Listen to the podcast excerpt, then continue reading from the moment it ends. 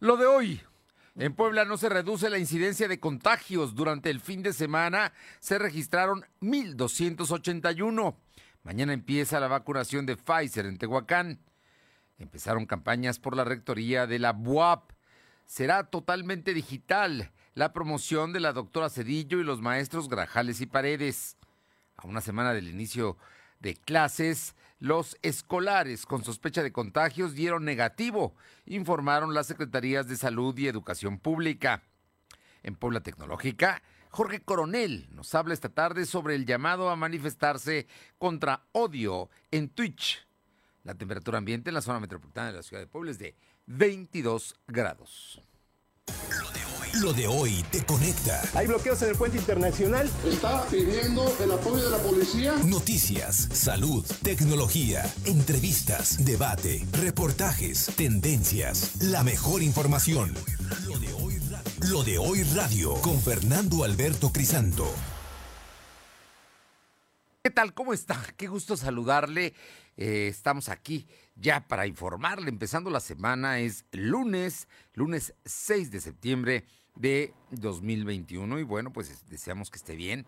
Le reiteramos que la situación no ha cambiado, con todo y que el viernes por la tarde el Salud Federal determinó que Puebla está en semáforo naranja. Lo cierto es que continúan, continúan los contagios y tenemos que seguirnos cuidando. Con todo y eso se notó también ya más gente en las calles, más celebraciones. Es septiembre, es un mes finalmente de fiesta. Y bueno, pero no dejemos de cuidarnos. Por lo pronto, muchísimas gracias a todos los amigos y amigas que nos sintonizan a través de la XEEG en el 1280 aquí en la capital poblana y la zona metropolitana. También también a quienes lo hacen en la región de Ciudad Cerdán, en la que buena, en el 93.5 en la Sierra Norte, nuestra querida Sierra Norte, en el 92.7, allá en Radio Jicotepec y también en el 570. Y en el sur del estado, en Izúcar de Matamoros, La Magnífica, en el 980. A todos, a todos, muchísimas gracias. Como también a quienes nos sintonizan y nos escuchan a través de eh, la plataforma www.lodehoy.com.mx y en redes sociales nos encuentran en Facebook, en Instagram, en Spotify, en Twitter como LDH Noticias. Igual con esta dirección LDH Noticias, estamos en nuestro canal de YouTube. A todos Muchísimas gracias. Y vámonos de inmediato con, con, información. Bueno, déjeme que le cuente que a nivel nacional, bueno, pues tiene la exportación de autos la mayor baja en 12 meses, es lo que se da, se, se da a conocer el día de hoy. Además, eh, protestan los migrantes haitianos varados en Tapachula. La situación cada día más tensa por precisamente la migración de los centroamericanos y ahora los haitianos que están huyendo pues de la guerra, del golpe de estado, de la situación en la que se encuentran sumida Haití.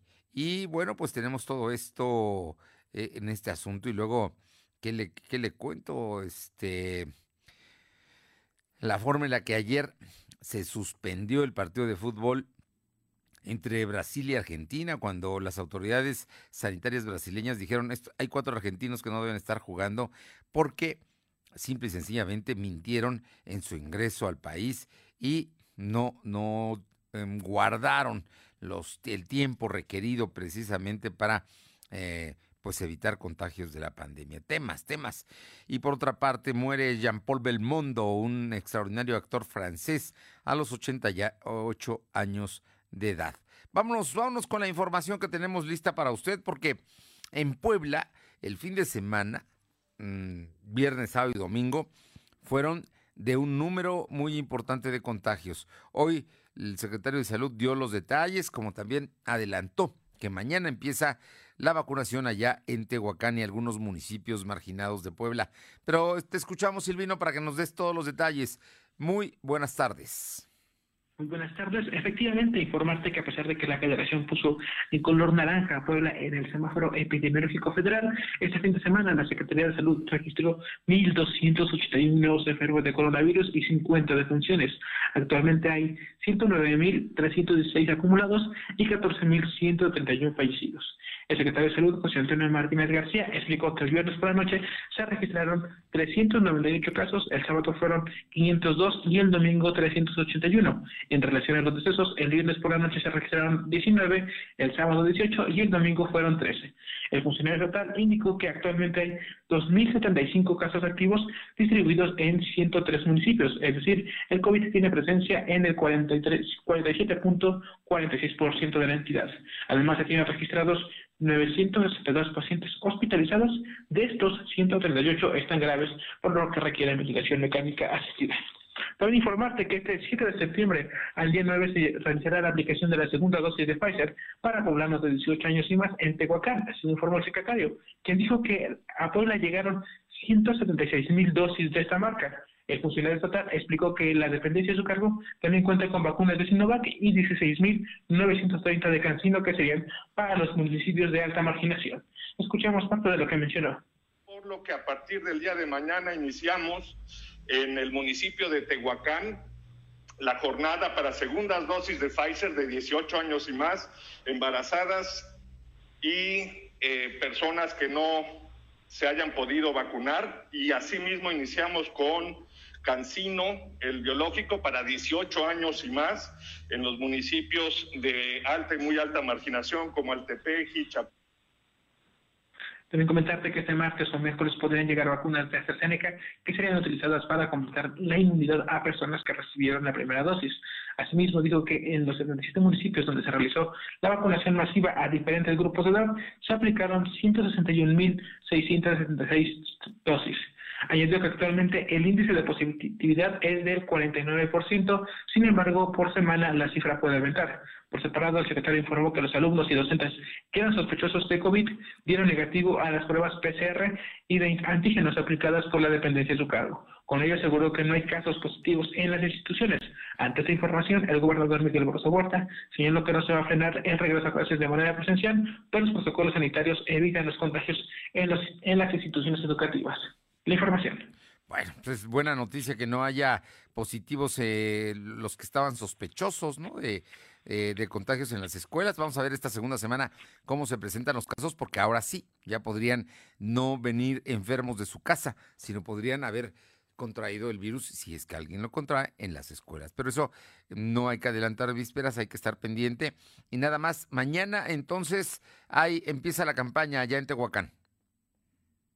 Tehuacán, el secretario indicó que sería segunda dosis para las 18 años y más, y también cantina para las zonas de muy alta marginación, Fernando. Bueno, estaremos atentos para ver qué municipios les corresponden. ¿Son dos días o tres días la campaña? Sería de, de este, sería mañana, 7 de septiembre, al día 9. Tres días, 7, 8 y 9 de septiembre. Para Puebla, nada de AstraZeneca, nada de vacunas para mayores de 18 años para la capital y la, la zona metropolitana, los municipios alrededor de nosotros. Efectivamente, por el momento en la capital aún dado nuevas indicaciones, por lo que estarían tendrían que estar a la espera para conocer qué grupo de edad le correspondería la segunda dosis. Gracias. Vamos, son las 2 de la tarde con 9 minutos y vamos con mi compañera Alma Méndez para que nos dé detalles de un asunto que sin duda es importante porque hoy empezaron las campañas digitales eh, de los candidatos a rector de la Benemérita Universidad Autónoma de Puebla. Te escuchamos, Alma. Gracias, Fernando. Muy buenas tardes a ti y a todo el auditorio de los días. Pues como bien comentas, eh, desde, desde las 8 de la mañana de este lunes inició el periodo de campaña virtual de los tres candidatos a la rectoría de la Benemérita Universidad Autónoma de Puebla para el periodo 2021-2025. La Comisión Electoral recibió el pasado jueves el registro de Lilia Cedillo, Guadalupe Grajales y Porres y Ricardo Paredes Tolorio. Debido a la pandemia, la comunidad universitaria puede ingresar a las redes sociales oficiales de cada candidato o en su página web elección 2021.web mx o en el apartado Conoce a tu candidato. En tanto que la página www.liliacedilloramírez.mx em, eh, recibió pues un mensaje de la doctora donde hacen llamada a sumar esfuerzos para enfrentar los nuevos retos. Y bueno, pues cabe mencionar, Fernando, amigos del auditorio, que Guadalupe Porras también subió esa información. Sin embargo, el tercer aspirante, Ricardo Paredes Solorio, es el único que no ha iniciado campaña. Y bueno, pues recordar que el periodo de campaña durará dos semanas, por lo que será el próximo viernes 17 de septiembre a las 16 horas perdón, 18 horas cuando se concluya dicho proceso y bueno, pues es la votación se llevará el 20 de septiembre de 8 de la mañana a 6 de la tarde a través de una votación electrónica. La información, Fernando. Oye, pero ya los candidatos ya están en campaña, ya están teniendo reuniones en distintas escuelas. Así es, comentarte que durante el primer día de campaña por la rectoría de la UAP, la doctora Lilia Cerillo Ramírez escuchó las inquietudes de estudiantes de la Facultad de Contaduría, a quienes presentó su plan de trabajo y destacó que establecerá mejoras para alumnos de nuevo ingreso. Se comprometió que la institución continuará en modelo híbrido, aun cuando se regrese a clases presenciales, además de que habrá mejores canales de comunicación entre rectoría y la comunidad universitaria, por lo que mejorará la conectividad en las sedes de la UAP al interior del Estado y en los campos universitarios urbanos. Y bueno, pues en, esta mejoría de conectividad dijo que la máxima casa de estudios eh, contará con una nube tecnológica para una mejor comunicación con alumnos administrativos, administrativos, docentes y personal de apoyo. Así fue el encuentro virtual con la Facultad de Contaduría. Escuchemos. De licenciatura, de nuevo ingreso, los compromisos van para mejorar el acompañamiento tutorial durante toda su vida universitaria, promover la difusión de las convocatorias a las diferentes becas, así como revisar los montos asignados a ellas. Generar una credencialización electrónica mediante un trámite ágil y sencillo. La información, Fernando. Bueno, pues ahí están, ahí están ya los candidatos trabajando en, la Benemérita Universidad Autónoma de Puebla, buscando precisamente el voto de los universitarios. Y cambiando de tema, Alma, el día de hoy el secretario de Educación Pública, Melitón Lozano, habló de la primera semana del regreso a clases. ¿Cuál es la evaluación del funcionario? Gracias, Fernando. Pues comentarte que el secretario de Educación Pública, Melitón Lozano Pérez, dio a conocer que a una semana de que iniciaran las clases de manera presencial, aseguró que el sistema educativo va funcionando, pues el 93% de las escuelas en la entidad está funcionando y el 7% se mantiene en rehabilitación. Las instituciones que se mantienen a distancia es porque las escuelas están rehabilitando, tanto las afectadas por el huracán Grace y 480 que fueron vandalizadas, en tanto que el 99% de los docentes se encuentran trabajando y el 1% están asignados a estas escuelas rehabilitadas. Finalmente reitero que en cuanto a la asistencia de alumnos es alternada, ya que unos asisten lunes, miércoles y otros martes y jueves. Citó otro esquema en el que trabajan por semana y esto quiere decir que la semana pasada acudió un grupo y esta semana asiste la otra mitad de alumnos y aseguró que hasta el momento en la asistencia de educación básica y media superior se han presentado el 63% de alumnado en las escuelas y el 37% de alumnos se mantiene a distancia. La información, Fernando. Bueno, pues ahí están. Más alumnos están llegando a la escuela. Qué bueno, en el tema presencial. Digamos que los papás poco a poco han ido teniéndole confianza a todos estos protocolos. Hay 63%. Recuerdas que la semana pasada llegaban al 30%, o sea que se duplicaron ya para el día de hoy. Oye, pero hay un asunto que también es importante y la Federación de Padres de Familia habla del tema de la salud mental, del, del asunto en el cual eh, niños, jóvenes, y pero también adultos, ¿eh? también adultos tienen problemas que se ha generado a partir de la pandemia. Te escuchamos.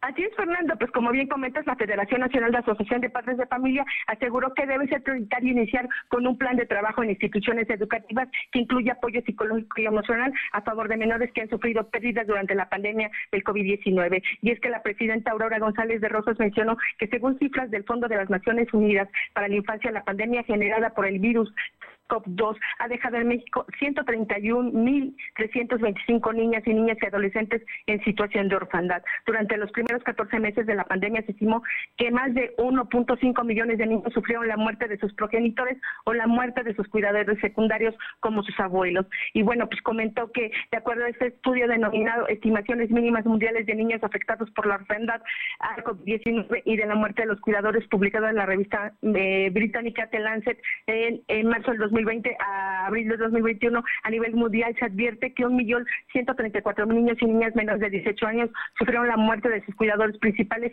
incluido al menos uno de los padres o abuelos en custodia. Y pues bueno, dijo que estos elementos claves y preocupantes en este estudio es que la muerte de los cuidadores de los menores de edad pueden tener graves consecuencias en la salud emocional de los pequeños, pues corre mayor riesgo de padecer problemas de salud mental, violencia física, emocional y sexual, además de pobreza familiar, por lo que es importante la atención. La información, Fernando.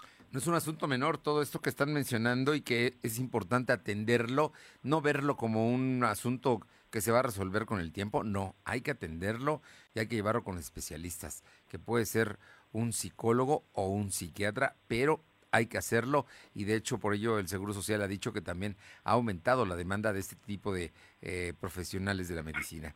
Estaremos pendientes. Muchas gracias, Alma. Seguimos al pendiente, Fernando. Y México tiene su propio estilo y lo encuentras en Explanada Puebla. Además, en Explanada Puebla te puedes divertir a lo grande. Visita la feria, el rescate táxico, la arena y el contender. No olvides que también puedes traer a tus mascotas. Visita Explanada Puebla y pásala increíble. Hay que ir, hay que ir a Explanada Puebla. Son las 2 de la tarde con 15. Lo de hoy es estar bien informado. No te desconectes. En breve regresamos. Regresamos.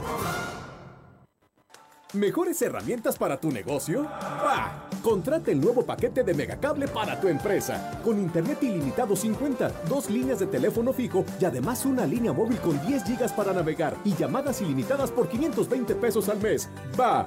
De Megacable Empresas. Siempre adelante contigo. 33 96 90 0090. Tarifa promocional. Habla Clemente Castañeda, coordinador nacional de Movimiento Ciudadano. 3.450.000 gracias por darnos tu confianza y votar por este movimiento. Gracias a ti, somos la organización que más creció. Somos la tercera fuerza política en México y lograremos mayor equilibrio en el Congreso. Seguiremos siendo mayoría en Jalisco y gobernaremos Nuevo León, Guadalajara, Monterrey, Campeche y más de 120 municipios en todo el país. Continuaremos demostrando que somos la mejor oposición y que sabemos hacer buenos gobiernos. Una vez más, gracias. Movimiento Ciudadano. En México disfrutamos mucho de nuestras tradiciones. Por eso, este mes patrio en Coppel queremos que las disfrutes al máximo. Encuentra pantallas desde 220 pesos quincenales, bocinas Bluetooth desde 58 pesos quincenales, asistentes de voz desde 130 pesos quincenales y la mayor variedad de productos a tu alcance. Mejora tu vida. Coppel. Vigencia del 1 al 30 de septiembre de 2021. Lo de hoy es estar bien informado. Estamos de vuelta con Fernando Alberto Crisanto. Los personajes de hoy, las ideas y los hechos se comparten en la entrevista.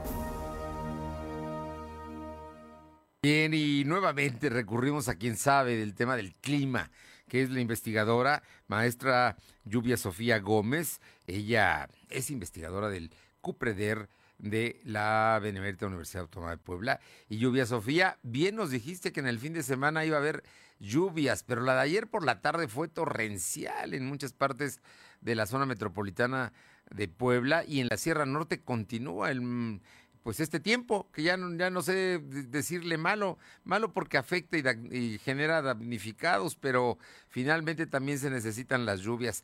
Muy buenas tardes, Lluvia Sofía. Gracias, como siempre, por aceptar la llamada. Buenas tardes, sí, así es, continúan las lluvias y es que tenemos diversos fenómenos meteorológicos afectando. Tenemos canales de baja presión al interior del país, dos disturbios eh, tropicales con probabilidad de desarrollo ciclónico, uno en el Pacífico y otro en el Golfo de México, y el avance de la onda tropical número 27 hacia el oeste. Entonces, la combinación de todos estos fenómenos pues mantienen precipitaciones eh, efectivamente como la que se presentó ayer por la tarde y que puede presentarse eh, hoy nuevamente y en los próximos días. Estamos esperando que a lo largo de la semana continúen las lluvias, sobre todo durante horas de la tarde, noche y parte de la madrugada. Hacia mediodía pues eh, tendremos un poco de sol, pero por la tarde nuevamente las condiciones de precipitación continúan. Eh, sí, efectivamente también en la Sierra Norte y Nororiental, pues el pronóstico es que las lluvias van a continuar eh, por lo tanto, pues pueden continuar estas condiciones de deslaves, crecidas de ríos, de respuesta rápida y efectivamente pues ya hay muchos daños ahí por lo del paso de Grace y estas lluvias pues acentúan esos daños y pues las condiciones de vulnerabilidad. Por lo que es muy importante estar atento pues a los pronósticos, a las recomendaciones que emite Protección Civil, dado que las lluvias van a continuar, estamos apenas eh, pues a pues a unos días del mes de septiembre y todavía eh, faltan mucho para que, bueno, muchos días, es decir, todo el mes de septiembre, parte de octubre, eh, para que las lluvias continúen. No, bueno, pues estamos en plena temporada de lluvias, ¿no? Que en septiembre, digamos que es el mes de los ciclones, o por lo menos popularmente así se le conoce, ¿no? De los huracanes y todos estos fenómenos meteorológicos que nos afectan. Hay que recordar que en septiembre nos han tocado algunos muy severos en nuestro país, hace ya algunos años. Pero bueno, pues este, este se está dando. Te pregunto, Lluvia Sofía, y en el sur del, estado, ¿cómo, ¿cómo están las cosas eh, ya para la parte de la Mixteca alta y baja de Puebla? Ahí también estamos esperando precipitaciones, incluso actividad eléctrica, igual que aquí en la capital del estado, aunque ahí, bueno, las temperaturas no tienden a ser como las de acá, que acá de pronto a las mañanas se siente frío, en las noches, ahí las temperaturas pues son relativamente calurosas, pero también el pronóstico de lluvia se mantiene, puesto que, eh, por ejemplo, este estos disturbios tropicales están cerca de la zona sur y es donde podríamos esperar también eh, lluvias de moderadas a fuertes. Lluvia, Sofía, por último te pregunto, para Puebla esta, este el clima como el de hoy, así, con estas temperaturas y con estas amenazas de lluvia, continuará mm, más o menos cuántos días o toda la semana? Pues hasta ahora los modelos señalan que toda la semana tendríamos eh, potencial para lluvia. El día de mañana eh, baja un poco la probabilidad, pero el miércoles nuevamente se, retoma, se intensifica estas condiciones. Entonces, pues prácticamente toda la semana estamos esperando lluvias en los distintos puntos del estado. Lluvia Sofía, como siempre, muchas gracias por esta información que es muy importante porque la gente tiene que tomar decisiones a partir de esto que es una realidad cada día más, eh, pues las lluvias son más intensas, duran más, se notan más. Recuerdo cuando hace muchos años en Puebla realmente pues sí llovía, pero no de la forma en la que lo ha hecho los últimos días. Lluvia Sofía Gómez, investigadora del COPREDER, gracias como siempre por estos minutos. No, de qué, que estar pendientes y efectivamente, bueno, no a veces no llueve más, simplemente las condiciones del territorio son distintas, hemos hecho cambios de uso de suelo considerables y eso hace que tengamos esa percepción. Entonces, pues hay que estar monitoreando constantemente y atento a los pronósticos. Hay que estar pendiente. Entonces no ha cambiado tanto, sino que nosotros hemos también abonado a este, esta, este clima de alguna manera.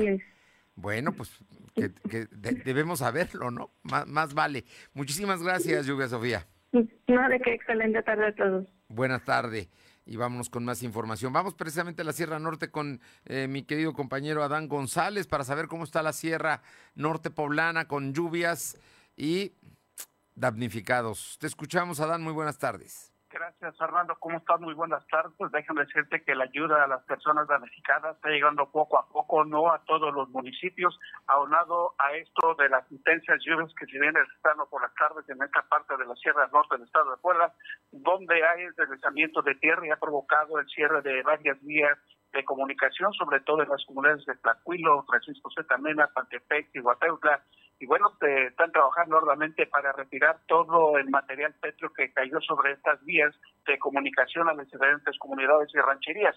Pero te reitero, la ayuda ha llegado poco a poco a un lado que varios arroyos se han salido de su causa, en este caso de la comunidad de Cerro Altamirano, allá en el municipio de Francisco Zetamena, donde las aguas se introdujeron a las viviendas y no ha recibido el apoyo hasta el momento que debe recibir por parte del ayuntamiento, que ha hecho caso omiso al presidente actual y es lo que está viviendo en esta parte de la Sierra Norte del estado de Puebla, donde atraviesan varios ríos como el de Caxa, San Marcos y el Pantepec. No, hombre, pues el, escenario no, no mejora en términos de que continúan las lluvias, en términos de que no ha llegado la ayuda, la ayuda después de dos semanas. Que... poco a poco está llegando. Está poco a poco. esto, una ayuda que iba para el municipio de Jopala a bordo de un camión Torton sufrió un accidente cuando transitaba por la carretera federal de los caminos a Ocomatla, sufrió una, una afectación en el sistema de frenos, lo que provocó que se impactara con un cerro. Imagínate, llega poca ayuda y la poca que llega llega a tener este tipo de accidentes tremendo. Por cierto que hoy hay material de la empresa Granjas Carroll que llevó una cantidad muy importante de alimentos y de, eh, de, temas de ayuda al DIF estatal, donde va a salir y la Iglesia Católica el día de ayer el arzobispo eh, Víctor Sánchez Espinosa le pidió a las parroquias que adopten comunidades para que logren mm, recabar ayuda y la manden a determinadas comunidades. O sea que sí necesitan, y aquí es muy importante, eh, estimado Adán, subrayarlo, se requiere más apoyo para los paisanos de la Sierra Norte Poblana. Así es como tú lo acabas de comentar, se necesita mucho apoyo, sobre todo de las personas que perdieron su ropa, sus documentos, y bueno, aún siguen muchas viviendas sin el techo, porque estos fuertes vientos afectaron a mucha gente pues que se dedica al campo. Y los alimentos, ¿eh? Porque pues ahora no hay. Así es, y aunado a esto, Fernando, déjame decirte que están abusando los que venden mercancía, la tortilla muchas veces la dan a 40 pesos, el huevo lo suben a 60, y ha habido casos que hasta los repartidores de gas han aumentado este hidrocarburo. Adán, seguimos pendientes, te agradezco muchísimo. A tus ojos, Fernando. Muy buenas tardes. Buenas tardes. Vamos con mi compañero Silvino Cuate, porque hoy se habló de este tema de los daños generados por el huracán Grace. Silvino, en el, en el gobierno se habló de este asunto y en el DIF estatal. Te escuchamos. Efectivamente, todos los daños generados por el huracán Grace al norte del estado terminarán de ser atendidos en un plazo de dos meses, así lo informó el gobernador Miguel Barroso Huerta, que dijo que todos los gastos corren por cuenta de la administración estatal y no se ha solicitado algún tipo de préstamo. En su intervención, Leonor Vargas Gallego, directora general del sistema DIF, expuso que se han atendido 202 localidades, 14 municipios, los apoyos se han entregado a 3.913 viviendas y han sido beneficiados 15.526 familias. Además, dijo que se espera que en un mes y medio concluya la entrega y a través de donativos se han recibido 32.000 150 productos, que han dado como resultado 3.115 despensas. Agregó que se han repartido 1.091 despensas y se han entregado 57.066 láminas, cobijas, colchones, despensas, botellas de agua y kits de limpieza. En su, en su turno, la titular de la Secretaría de Planeación y Finanzas, María Teresa Castro Corro, indicó que esta semana se completa el total de las 300.000 láminas que serían estas en un primer bloque. Por su parte, Ana Lucía Gil Altamirano, titular de la Secretaría de Desarrollo Rural, dijo que se han delegado 40 personas con 10 vehículos en la zona norte de Puebla para la rehabilitación de viviendas. Asimismo, dijo que son 30.000 campesinos los afectados por el huracán y se tienen 1.802 cheques entregados. De esto por las pérdidas de cosecha y cada monto de cheque es de 40 millones de pesos. Se espera que el 30 de septiembre se esté liquidada todas las afectaciones. Escuchemos parte de lo que mencionó el gobernador está trabajando desde casi el mismo momento de terminar el meteoro, pero después se aplicaron procedimientos ya para que de manera muy sistemática, planeada, se vayan limpiando los caminos y hay regiones y vamos avanzando y avanzando. Y la entrega de indemnizaciones a, hectáreas, a, cosechas, en hectáreas de cosecha perdidas también ya la llevamos avanzada. También comentaste que en el uso de la palabra Juan Daniel Gómez Gómez, secretario de Infraestructura, informó que suman 375 derrumbes más 105 que han sucedido de manera posterior con las lluvias. Esto ha impactado 69 caminos, sin embargo tienen un avance en limpieza del 64%. Se espera concluir en 60 días la, toda la, la los, restauración de las calles en relación a la restauración de escuelas y hospitales, el gobernador dijo que aún no se sabe la cifra exacta de cuánto estaría costando toda la reparación. Sin embargo, dijo que son mínimos. También comentarte que este fin de semana se llevaron a cabo 85 supervisiones a 27 distintos eh, comerciales que dieron como resultado ocho clausuras, según informado por la Secretaría de Gobernación, Ana Lucia Gil Mayoral. Sobre operativos en transporte público se llevaron a cabo 101 a los que suman las acciones de medidas sanitarias en 25 unidades del sistema Ruta. Fernando. Bueno, pues ahí está. El tema es que en dos meses quedará resuelto y apenas llevamos en este momento el 60%, el 69%, eh, 64%, 64% de la limpieza de los caminos. Pero pues sigue lloviendo, así es que por eso nos comentaba Adán, siguen los caminos bloqueados, generando accidentes e impidiendo que llegue la ayuda que se está mandando. Terrible, terrible el escenario para eh, la gente de la Sierra Norte. Muchísimas gracias. Buenas tardes. Y vamos con mi compañera eh, Aure Navarro para que nos platique. El día de hoy se da a conocer que esta semana, el día 8, se presenta el paquete económico en la Cámara de Diputados. Pero de ello habló el senador. No le toca, pero habló de eso porque él es presidente de la Comisión de Hacienda. Te escuchamos, Aure. Gracias, pues les comento que el paquete económico federal 2022 se entregará este miércoles 8 de septiembre para iniciar por fin con el proceso de discusión sobre el presupuesto de egresos, el cual pues tendrá cargas presupuestales específicas para salud y seguridad pública. El senador por Morena, Alejandro Armentanier, reiteró que en materia de ingresos la suma que se estima es de 6.3 billones de pesos.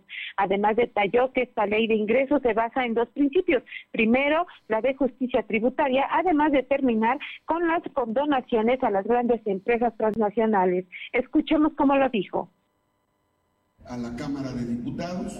El paquete económico integra para el 2022 la ley de ingresos, el presupuesto de egresos. Se estiman ingresos aproximadamente de cerca de 6.3 billones de pesos y este presupuesto, esta ley de ingresos se basa en dos principios. La ley de ingresos debe de buscar la justicia tributaria con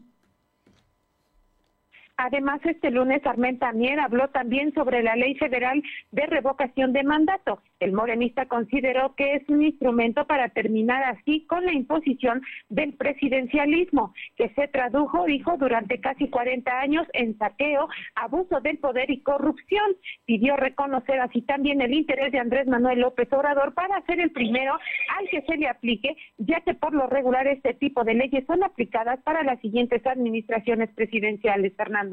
Bueno, pues ahí está la posición del senador Alejandro Armenta. Muchísimas gracias. Gracias. ¿Y vas a surtir tu despensa? Bueno, desde la central de abasto hasta la comodidad de tu casa llega la despensa centralera.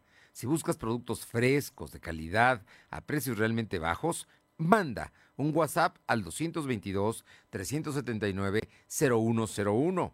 Te ayudamos a hacer tu despensa apoyando a tu economía familiar, envío sin costo hasta tu mesa. Por México, Puebla y sus mercados apoya a la economía poblana. La despensa centralera al WhatsApp 222 379 0101. Pausa. Lo de hoy es estar bien informado. No te desconectes. En breve regresamos. Regresamos.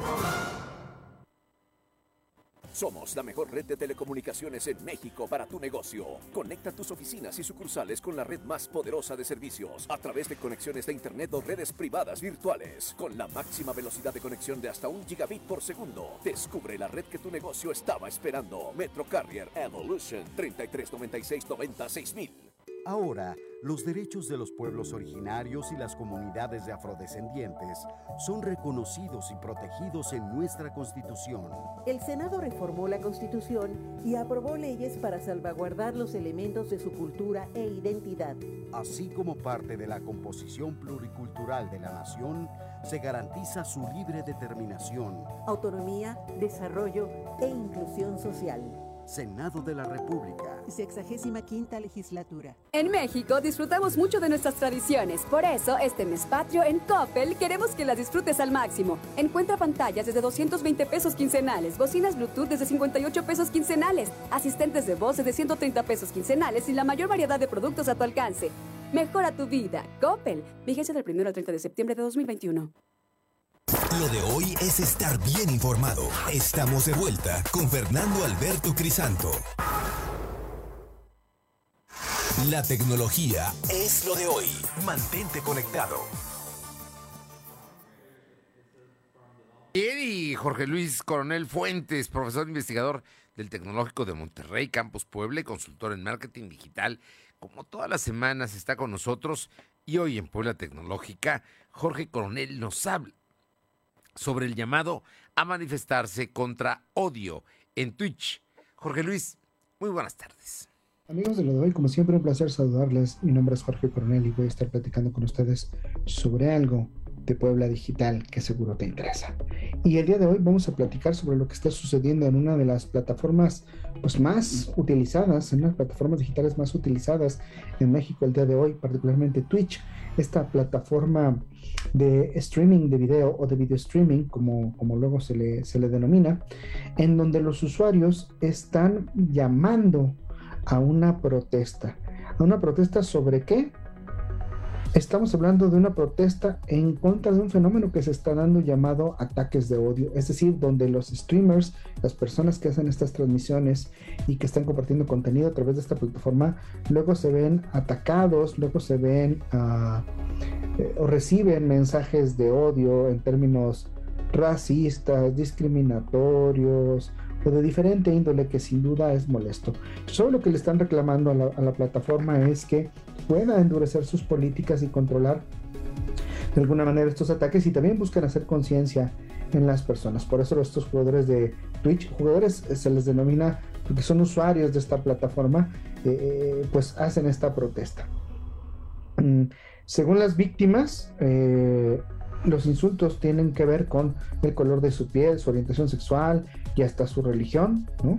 Y entonces uno de los, los videojugadores más... Um, con más seguidores en la plataforma de Twitch están convocando una huelga de transmisiones en vivo justo, justo este próximo miércoles para protestar contra la miércoles 8 de septiembre, para protestar contra la ola de acoso racista y misógeno que, insisto, muchos de creadores de contenido en esta plataforma están enfrentando y reclaman. Eh, el hashtag un día sin, sin Twitch es lo que se está lo que se está promoviendo hashtag a day of Twitch que es lo que están promoviendo para este sistema o esta plataforma es catársico, escribió uno de los usuarios, es necesario, ¿no? Y que, por ejemplo, tiene que ver con estas, eh, con estas explicaciones, o, perdón, con estas manifestaciones, eh, digamos, de reconocimiento y de, y de aceptación, de aceptación social. Por ejemplo, una de las cuentas que reclama esto es una jugadora de color que se autodefine como no binaria, ¿no? Es decir, de estas personas que no se consideran ni hombre ni mujer. Entonces, bueno, pues es un sistema, es una, es una cuestión social que está, que está sucediendo fuertemente en Twitch, en esta plataforma de video streaming, también en algunas otras redes sociales, pero particularmente en Twitch, porque la interacción en vivo es lo que, lo que se está aprovechando para hacer estos ataques de odio, lo que le denominan en inglés hate rates, que a final de cuentas pues tienen un amplio impacto y sí llegan, llegan a tener una, una confusión, a generar una confusión social, es una parte muy importante.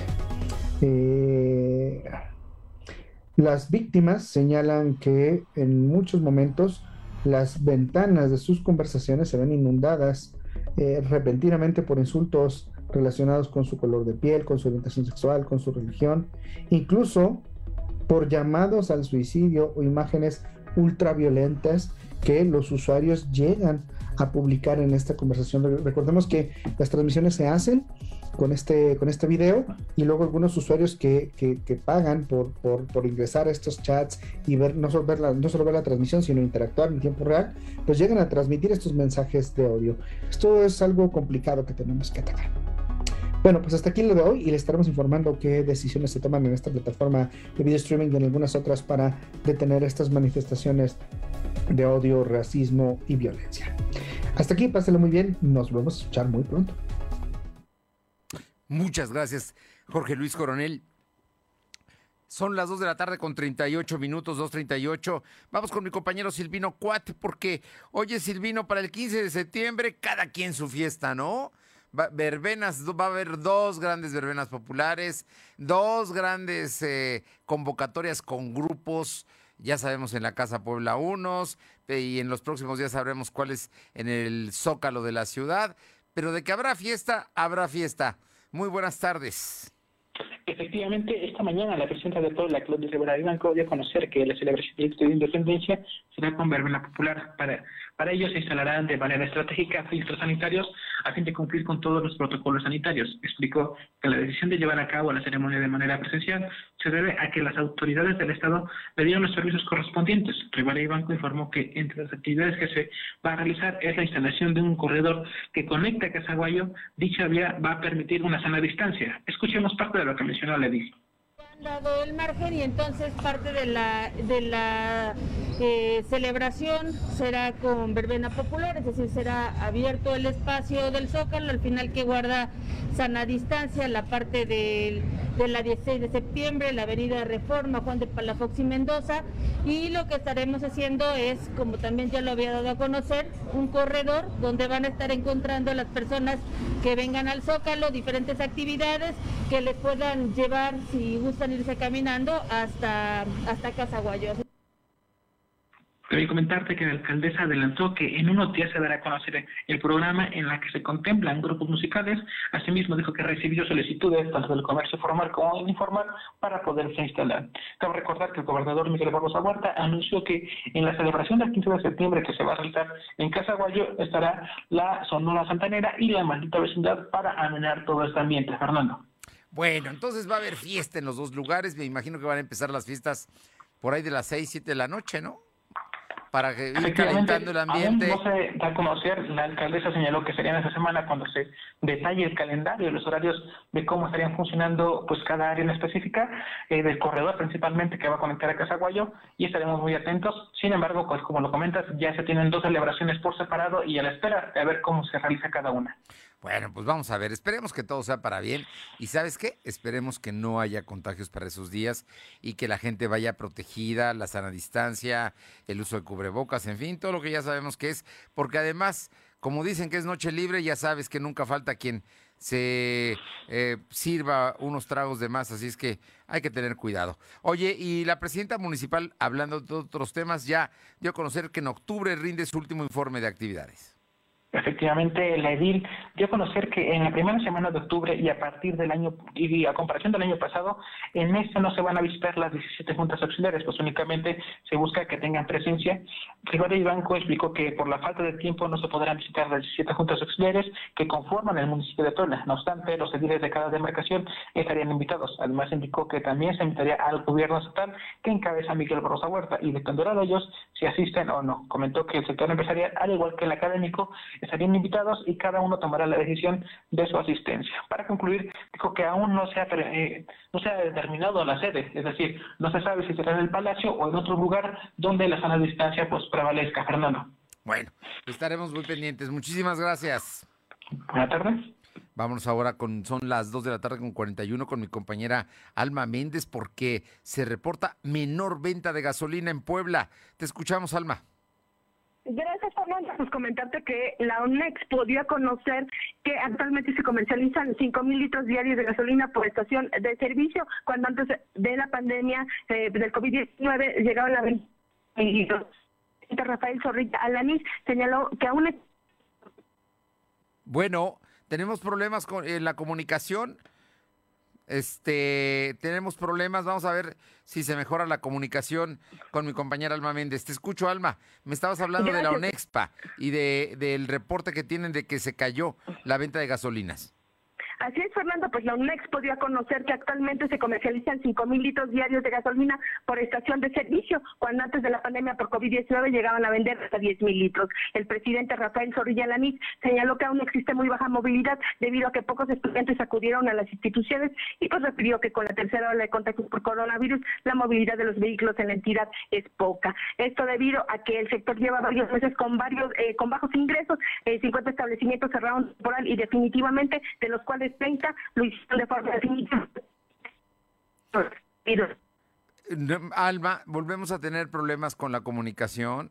A ver si te puedes cambiar de lugar para, para mejorar. Pero bueno, estábamos escuchando el número de establecimientos que se han cerrado en forma definitiva precisamente por la caída en las ventas en este periodo de pues de que la gente salía menos, ya está saliendo más, ya usa más su vehículo, pero en fin, así está la situación. Oye, y por otra parte, la Asociación Nacional de Abarroteros tendrá un evento. Cuéntanos. Así es, Fernando, pues comentarte que la Asociación Nacional de Abarroteros Mayoristas, la ANAM, dio a conocer la realización de la 24 Expo 2020 en el centro expositor, donde se espera el A ver, Alma, Alma, dos cosas te voy a pedir. Que te vuelvas a mover y que lo leas más lento, porque te atropellas tú y aparte no, no entra el sonido bien. Por favor, Alma eh, Méndez, te escuchamos. Gracias, Fernando. Pues te comentaba que la Asociación Nacional de Abarroteros Mayoristas, la ANAM, dio a conocer la realización de la 24 Expoanam 2021, que será inaugurada este martes a las 12 del día en el Centro Expositor, donde espera alcanzar ventas de 55 mil y 60 60 mil millones de pesos. No, hombre, un, va, va, a estar ahí en el centro expositor los abarroteros mayoristas.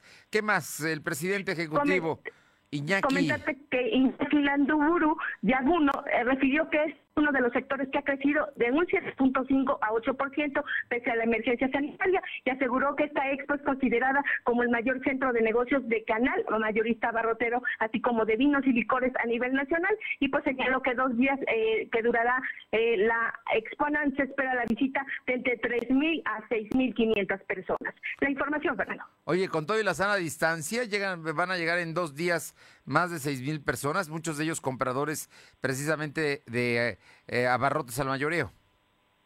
Así es, Fernando, pues comentarte que ellos tienen estipulado por parte de Protección Civil que no puede haber más de mil personas en el lugar y en caso de que ya se lleguen a juntar los, los, las mil personas, van a tener que esperar a que se vaya desalojando para poder ingresar. Bueno, estaremos muy pendientes. Una es una feria muy importante por el monto y por todo lo que se mueve en términos de alimentos, de abarrotes, ¿no? Es, es, es, un asunto importante. Oye, finalmente está el Consejo Taxista hoy en la celebración de un aniversario más del fallecimiento de Pedro Díaz. Su líder. Así es, Fernando. Pues comentarte que este día, bueno, pues eh, se, eh, está el aniversario de Pedro Díaz, el fundador del Consejo eh, eh, Taxista de Puebla. Y bueno, pues comentarte que esta misma tesitura eh, comentó que eh, del 24 al 25 de septiembre se llevará a cabo la Asamblea Nacional del Movimiento Taxista, donde eh, Nacional. Y bueno, pues Ignacio Rodríguez Mejía dijo que aspira a presidir dicho consejo, ya que enfatizó que el interés seguir para pues, eh, impulsar la unión de todos los sectores. Bien. Pues, te, tenemos problemas con tu comunicación, Al, Alma. Esperemos que, que, se mejore ya este, en la próximo, tu próximo reporte. Por lo pronto, hoy están buscando unir al gremio taxista. ¿Es así? Así es, Fernando, tal cual. Y bueno, pues esta elección será el 24 y 25 de septiembre. 24 y 25 de septiembre. Gracias. Seguimos al pendiente. Son las 2 de la tarde con 46 minutos, 2 con 46.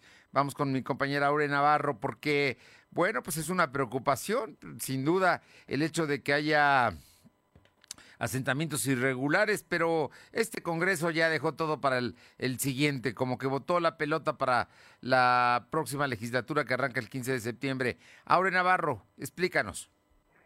Efectivamente, Fernando, como bien lo mencionas, pues diputados locales dejaron a la siguiente legislatura la responsabilidad de aprobar un exhorto a los 217 nuevos ayuntamientos para que signen un convenio con el Instituto Nacional del Suelo Sustentable, conocido como INSUS, que permita así promover a más bajos costos la regularización de los asentamientos humanos. Durante la última Comisión de Desarrollo Urbano, el diputado Emilio Maurer, así como Osvaldo Jiménez, Gustavo Adolfo Huerta y Jonathan Collantes, pues admitieron que la mayoría de las familias optan por la irregularidad por sus bajos salarios, lo que genera pues una incapacidad de pago para poder regularizarse. Escuchemos. Lamentablemente la mayoría de las familias mexicanas optan por la irregularidad debido a los bajos ingresos y capacidad de pago y falta de oferta de suelo, lo que trae graves consecuencias y riesgos para estos habitantes. Actual, actualmente se estima que en México hay entre 7 y 7.5 millones de precios irregulares, con un incremento de 90 mil lotes al año.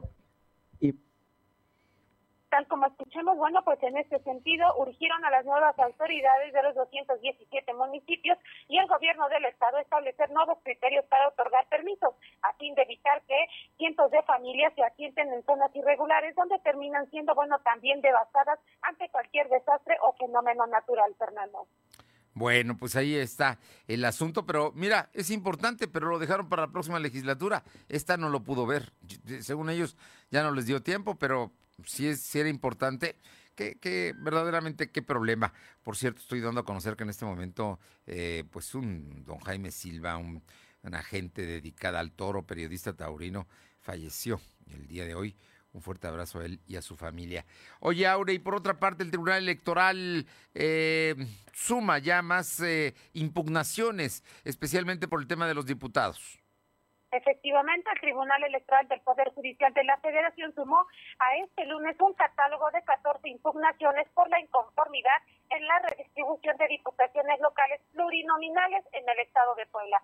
Dichas inconformidades fueron interpuestas por varios partidos, entre ellos el PRI, PT, PAN y Morena, entre las que se incluye la queja de la diputada local Tonantzin Fernández Díaz, así como de la panista Verónica Dorado, quien al haber quedado en cuarto lugar, pues buscó que se respete este espacio. Estas impugnaciones, bueno, Fernando, comentar que tendrán que ser resueltas por el Tribunal de la Federación en un lapso no mayor a los nueve días. Bueno, eso es al menos lo que se espera, toda vez que la nueva legislatura pues entrará en función a partir del 15 de septiembre en el Congreso local, Fernando.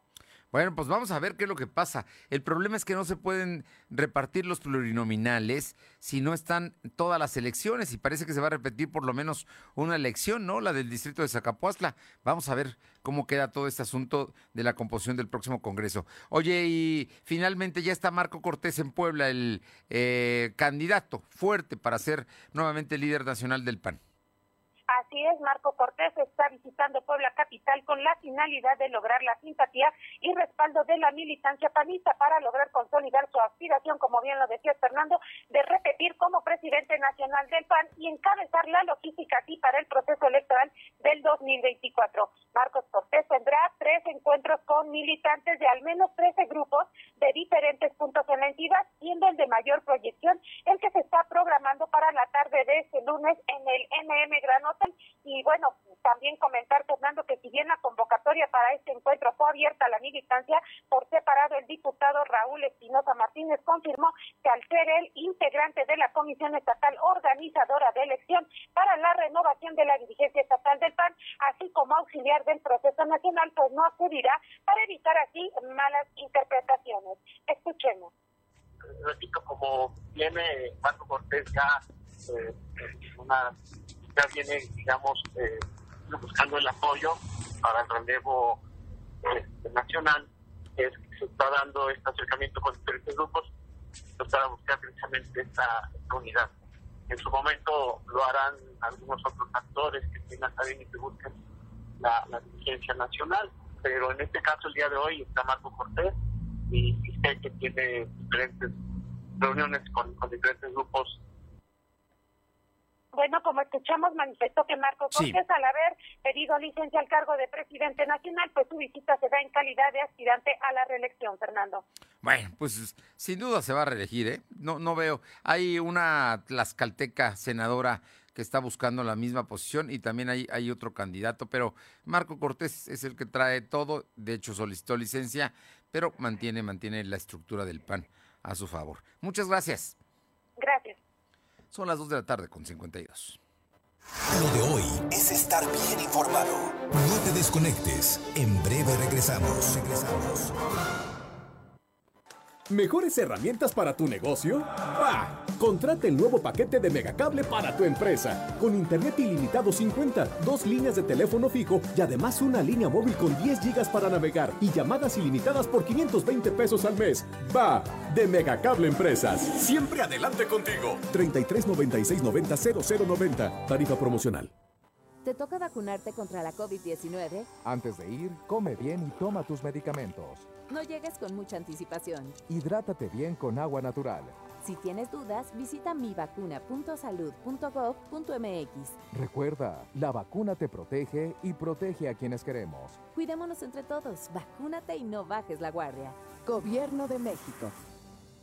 Este programa es público ajeno a cualquier partido político. Queda prohibido el uso para fines distintos a los establecidos en el programa. En México disfrutamos mucho de nuestras tradiciones. Por eso, este mes patrio en Coppel queremos que las disfrutes al máximo. Encuentra pantallas desde 220 pesos quincenales, bocinas Bluetooth desde 58 pesos quincenales, asistentes de voz desde 130 pesos quincenales y la mayor variedad de productos a tu alcance. Mejora tu vida. Coppel. Vigencia del 1 al 30 de septiembre de 2021. Somos la mejor red de telecomunicaciones en México para tu negocio. Conecta tus oficinas y sucursales con la red más poderosa de servicios a través de conexiones de Internet o redes privadas virtuales con la máxima velocidad de conexión de hasta un gigabit por segundo. Descubre la red que tu negocio estaba esperando. Metro Carrier Evolution 3396 96000. Lo de hoy es estar bien informado. Estamos de vuelta con Fernando Alberto Crisanto. Bien, y, vamos, vamos, vamos con mi compañera Paola Aroche, Atlisco Puebla, para que nos hable del tema de los pueblos mágicos. Atlisco es un pueblo mágico y no hay que dejar que se caiga precisamente eh, para que tenga más visitantes. Paola, te escuchamos. ¿Qué tal? Muy buenas tardes. Sí, efectivamente, para el Plan Anual de Pueblos Mágicos se estará realizando en próximos días una encuesta dirigida a la población, en donde principalmente, y a decir del encargado del área de turismo aquí en el municipio, Héctor Alejandro, dijo que eh, principalmente se estará cuestionando si los servicios públicos y sobre todo eh, la denominación de pueblo mágico ha servido enfocado principalmente a la sociedad, así como si la derrama económica ha sido la adecuada o si consideran eh, que les ha beneficiado desde la denominación o la entrega de denominación de pueblo mágico al municipio. En esta ocasión, bueno, pues estaría eh, prácticamente invirtiendo los papeles porque siempre sería al prestador de servicio a quien se les estaría haciendo este tipo de encuestos, pero ahora será directamente tanto a la ciudadanía como a las personas que trabajan ya sea en un restaurante, en algún hotel, eh, en algunos lugares que prestan algún tipo de servicio. Así que eh, el llamado principalmente es para que la ciudadanía pues coopere con estos estas personas quienes estarán en próximos días pues realizando esta encuesta principalmente en el centro de la ciudad para eh, pues este plan anual de pueblos mágicos eh, pues obviamente y como bien lo mencionas donde Atlisco pues está dentro de los municipios afortunados del estado.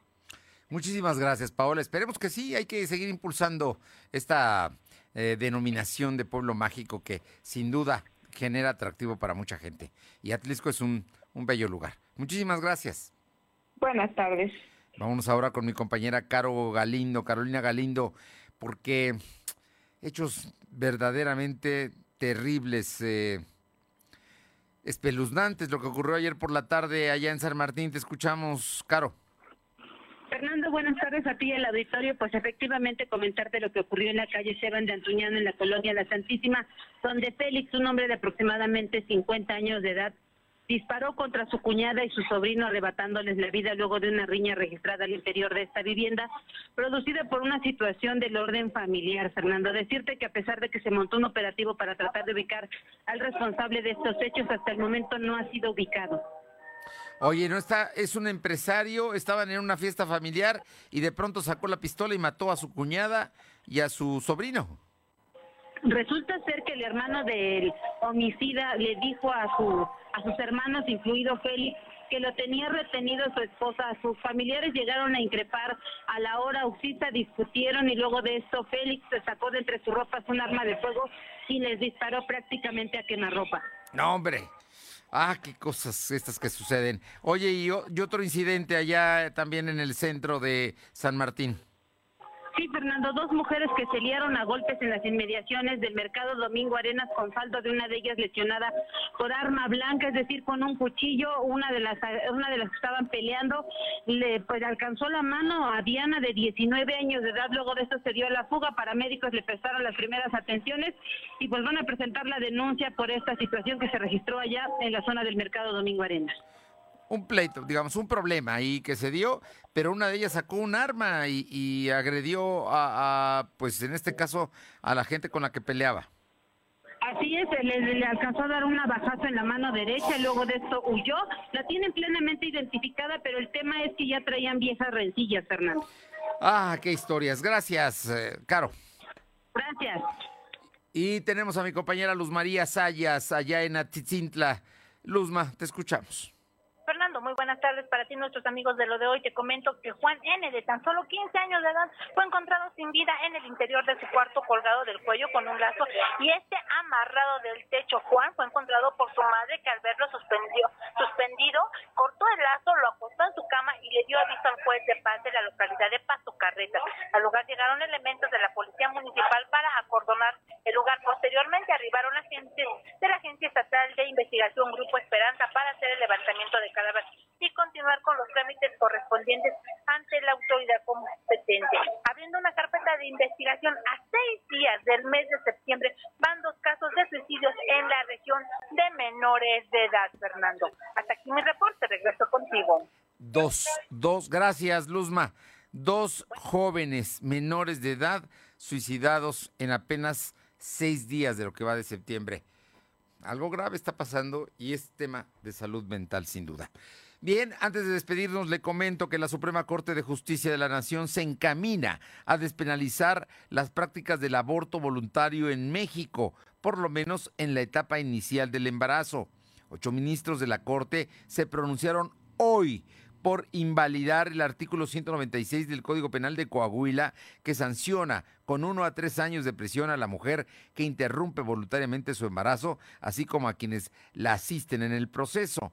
Lo anterior eh, por violar derechos de las mujeres y personas gestantes a decidir sobre su vida, el libre desarrollo de la personalidad, la salud reproductiva y sexual y la no discriminación por razones de género y condición de pobreza, entre otros.